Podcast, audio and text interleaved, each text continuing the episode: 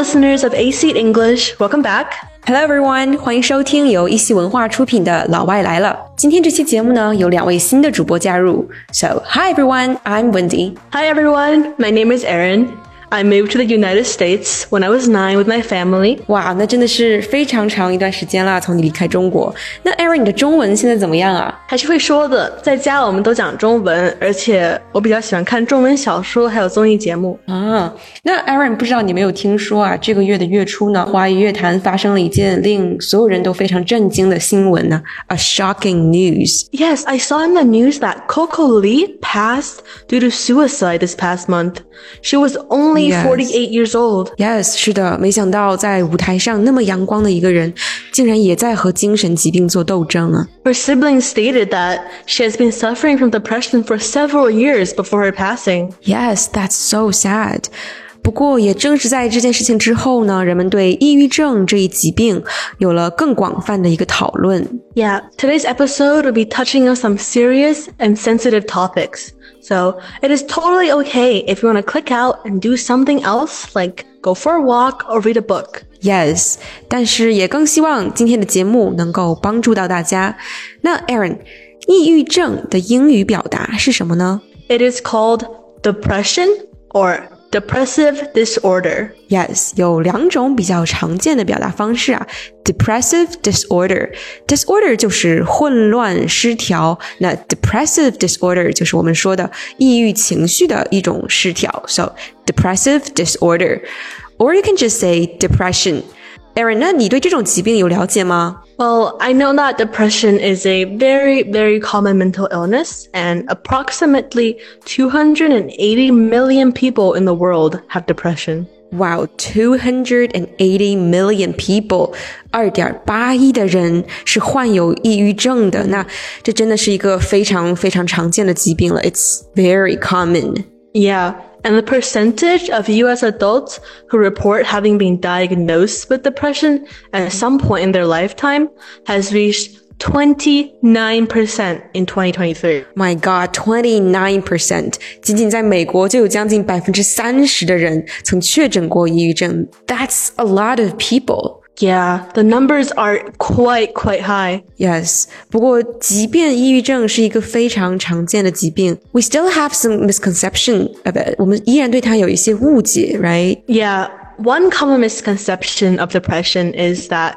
it doesn't look and feel the same way for everyone. 啊，所以其实每一位患者 的病症其实是不一样的。It doesn't look and feel the same way for everyone. Yes, some people might have high functioning depression. High functioning depression.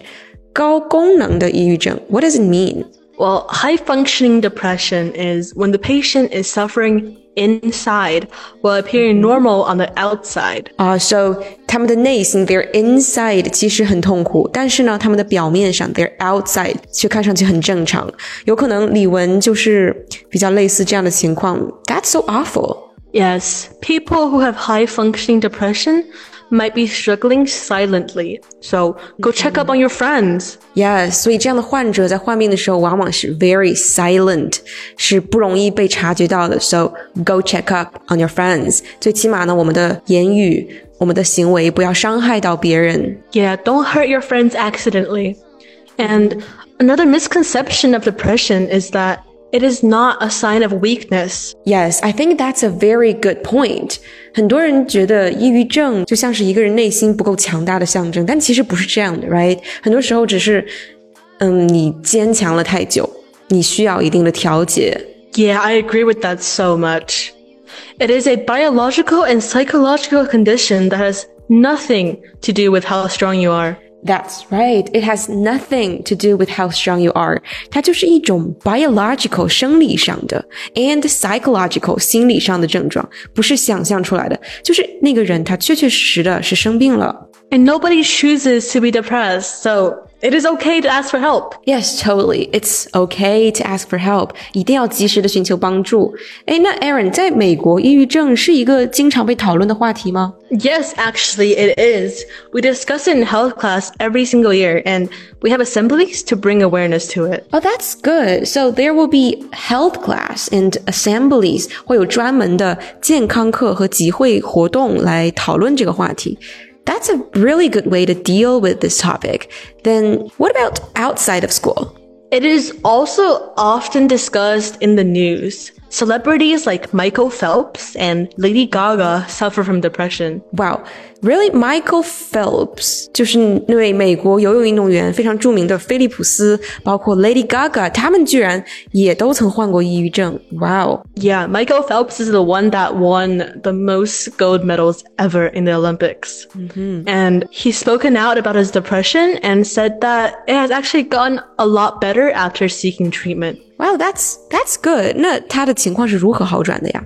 He says that he has learned that it's okay to not be okay. Wow, that's such a good expression. It's okay to not be okay.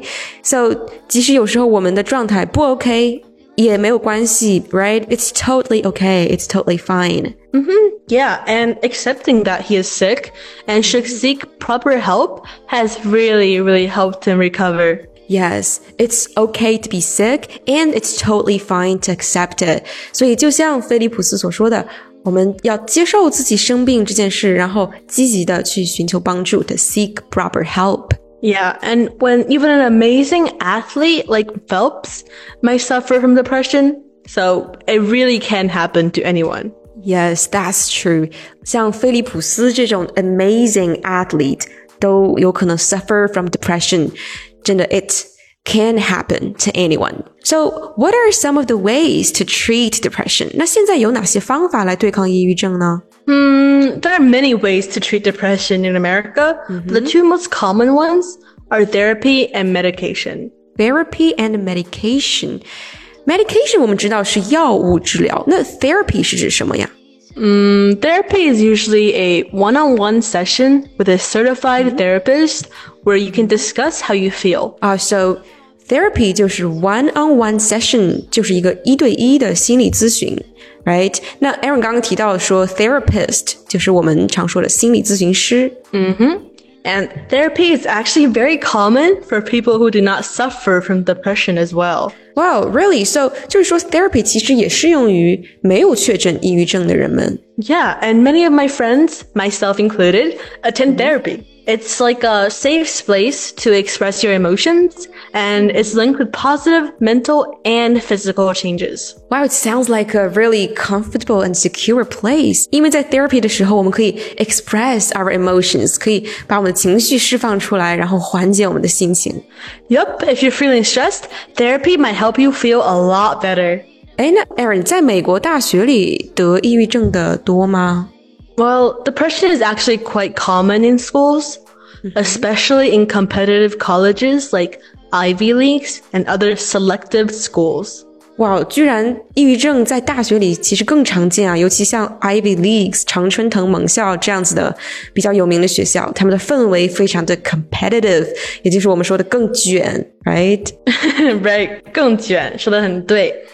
Yes, students often suffer from depression due to the intense work ethic of their environment. 啊，那看来这些 competitive college 竞争非常激烈的大学，像 Ivy Leagues 常春藤盟校，和我们国内的情况还是比较像的，非常的卷，very competitive，因为他们这种 intense work ethic of their environment，他们工作的强度非常的高啊。 I actually have a friend that's going to Carnegie Mellon this fall, and he has said that he's so scared that he'll become depressed by the end of his studies there. 哇、wow,，Carnegie Mellon 卡内基梅隆大学计算机专业全美 top 前几的大学，看起来也是挺卷的哈。It's very competitive. Yeah, 非常非常的卷. But I'm sure he'll be fine. But like, you know, if not, schools will have resources like therapists and counselors available to students who may need assistance. Oh, so there will be therapists and counselors，就是会有心理咨询师和辅导员来帮助学生们。So that's actually very good. Yeah, and I will always be here for him too. Oh, you're such a sweet friend. Yeah, of course, anytime. 那看起来现在这个抑郁症在国际上也是引起了足够多的重视哈，特别是在学校里啊、大学里。Like Michael Phelps said, it's okay to not be okay. Always seek help when you are feeling down. Oh, I really like this saying. It's okay to not be okay. 及时寻求帮助真的是非常非常的重要。 Yeah, I totally agree. And, you know, if you have something weighing you down, tell a friend about it. And you will feel much, much better, I promise.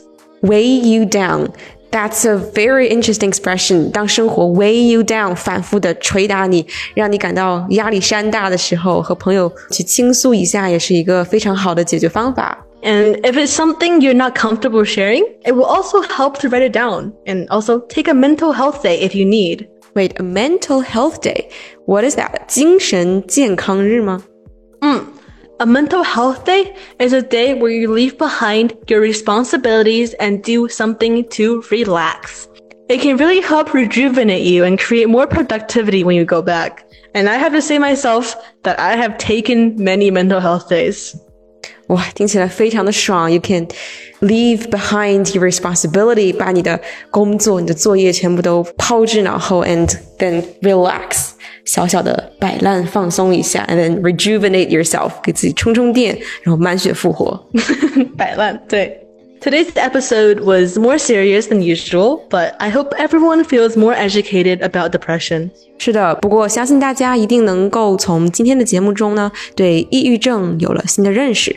For example, we've learned that depression doesn't look and feel the same way for everyone, and it's definitely not a sign of weakness. But if you are suffering from depression, there are two ways to treat it.